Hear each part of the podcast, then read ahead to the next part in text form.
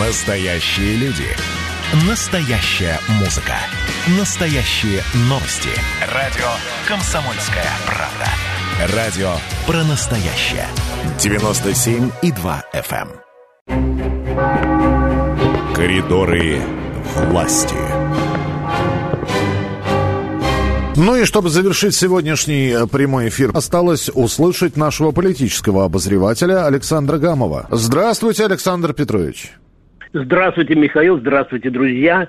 А, Самое главное событие сегодняшнего дня – это большое совещание Владимира Путина в режиме видеоконференции, которое проведет с правительством. Оно должно начаться, может, минут через 10, через 15. И, как нам рассказал Дмитрий Песков сегодня, он анонсировал буквально в деталях, там разговор, он, как я сказал, предстоит большое, предположительное совещание, эм, значит, э, на повестку дня уже вынесло два очень важных момента. Две очень важные проблемы. Это коронавирус Так. и пожары. Вот. Ну и э, я сделал там небольшое уточнение и поговорил немного с Дмитрием Песковым. Слушаем Дмитрий Песков в коридорах власти с Александром Гамовым. Дмитрий Сергеевич, Нет вопросов. Можно еще? А, вот, есть, есть, окей, слушаю. Так, давайте. то кто задает? Ну, давайте, комсомольская правда, давайте. Ага, Дмитрий Сергеевич, вы сказали, что сегодня будут э, обсуждать вопросы, связанные с чрезвычайной ситуацией, пожары, как я понял, наводнения и так далее. Будет ли заслужен, заслушан э, Зиничев, глава МЧС? Это первое. И второе, э, будут ли учитываться э, вот те планы, э, которые реализовывались в прошлые годы? Это второй вопрос. И третий, поедет ли хотя бы попутно президент на какие-то такие точки. Мы помним, что даже отправляясь на встречу с Ким Чен Ыном, Владимир Владимирович останавливался в Забайкале. Спасибо. Ясно. По планам региональных э, командировок президента мы своевременно будем вас информировать. Это первое. И Зиничев действительно сегодня будет заслушан. Тема архиважная. Тема архиважная. Сегодня она будет обсуждаться. Давайте не будем забегать вперед.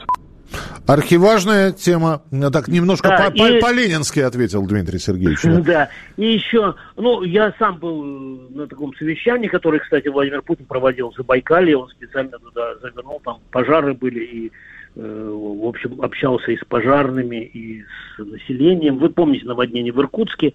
Вот, я думаю, что, ну, просто нам всего не стал рассказывать Дмитрий Песков. Я думаю, что в планах президента есть и такие тоже поездки. И еще важная тема, она э, будет сегодня же поднята э, по инициативе президента, это цены, прежде всего, на продукты питания. Я думаю, что на горюче-смазочные материалы, потому что уборка. И об этом, обо всем мы узнаем чуть-чуть позже.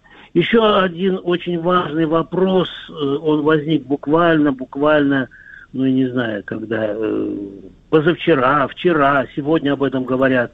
Э, Смысл в чем? Э, Нужно ли э, наказывать за призывы м, к отказу от вакцинирования по немедицинским показаниям? Вот э, такая проблема возникла. И м, мы на эту тему поговорили с доктором мира Леонидом Рошалем. Э, Полностью интервью с Леонидом Михайловичем, оно с ночи э, на сайте kp.ru, а сейчас очень важный фрагмент. Слушаем Леонид Рошаль, доктор мира в коридорах власти с Александром Гамовым. Эту проблему надо разделить на две проблемы. Первое – наказание, штраф или еще что-то э, людей, которые не привились. Так. Я категорически против этого. Считаю, что народ надо убеждать. Если мы наказываем там рублем или еще чем-то, да, мы только злим народ. Надо Да. упорно, упорно продолжать проводить умную политику и умные доказательства того, что прививаться нужно. И я готов поддержать этот тезис, что прививаться нужно. Я привился дважды, но я уже старый. У меня много различных хронических болезней. И организм недостаточно хорошо отреагировал на него в плане антител. После этого я сейчас привился третий раз спутником, как первые два раза. Не будет ответа, привьюсь третий, четвертый раз. Но таким образом буду добиваться, чтобы антитела у меня появились при соблюдении масочного дистанционного режима там и так далее. Это очень надо. Второй вопрос, это касается фейков. Фейки считаю, что нужно наказывать. Если люди в общей прессе начинают говорить о том, что умирает каждый человек, которому делали прививку «Спутник-5» или какую-то другую прививку. Если это ложь, за это нужно заказывать. Наказывать надо за ложь. Услышали, Леонид да, так, да, Леонид Рошаль, он, правда, как-то вот спутник 5, спутник Ви спутником 5, но многие... Ну, не важно. Да, понятно, да. понятно, что это о нашей вакцине спутник Ви идет, да, речь. Конечно, конечно. Так. Миш, ну вот ты мне обычно иногда разрешаешь какие-то анонсы делать, да? Ну, что Я значит вот просто... иногда? Вообще регулярно. Ну, Я постоянно это, постоянно разрешаю. Летал, летал, ездил там, Женева, Хабаровск, и прозевала одно очень важное стихотворение «Юный Морец». Мы сейчас не будем читать стихи, э, они опять-таки с ночи, э, вернее, утром где-то часов, часов в 6 утра я их разм... или в 7 разместил на сайте kp.ru. Можете посмотреть, а, почитать стихи про Украину. Да, да я уже ознакомился, да. да. А просто, ну, я, э, может быть, кто-то забыл, что Юный Морец – это поэтесса, она действительно великая, я всегда пишу великая поэтесса, она из Плеяды вот шестидесятников, Евтушенко, Вознесенский, Белла Ахмадулина, ну и так далее, и так далее. Вот она жива, слава богу, здорова, она пишет стихи, и просто, ну, многим, вот мне просто, честно, пишут просто за подарок услышать ее живой голос. И э, она никому не дает, не дает интервью, кроме меня, вот, ничего, что я хвастаюсь. И так, Юнна Морец в эфире радио «Комсомольская правда» в коридорах власти с Александром Гамовым. Ну, а понятно. теперь я тебя слышу, да. А вот, да, а я вас все, а я вас всегда слышу. И вот это стихотворение, оно мне с раннего утра не дает.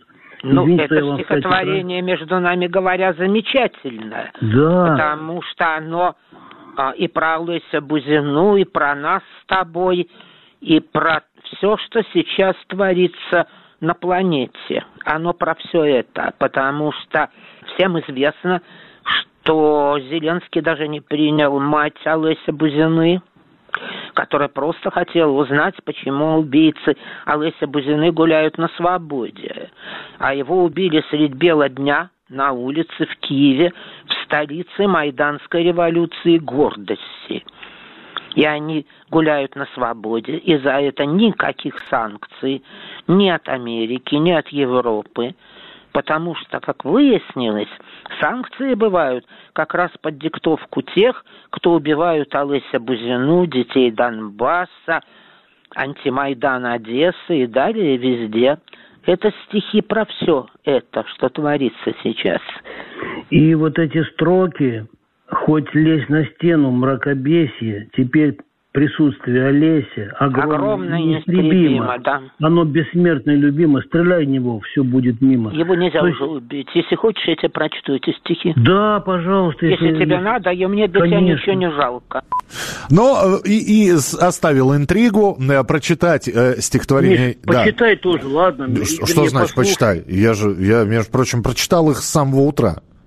Не, а послушать. А, по, а, послу, а послушать это отдельная история. Александр Петрович, спасибо. Юна Петровна, Александр Петрович, вот такой вот тесной компании в коридорах власти. Завтра обязательно встретимся в 11 часов утра. Спасибо, что были с нами. Не болейте, не скучайте. Пока.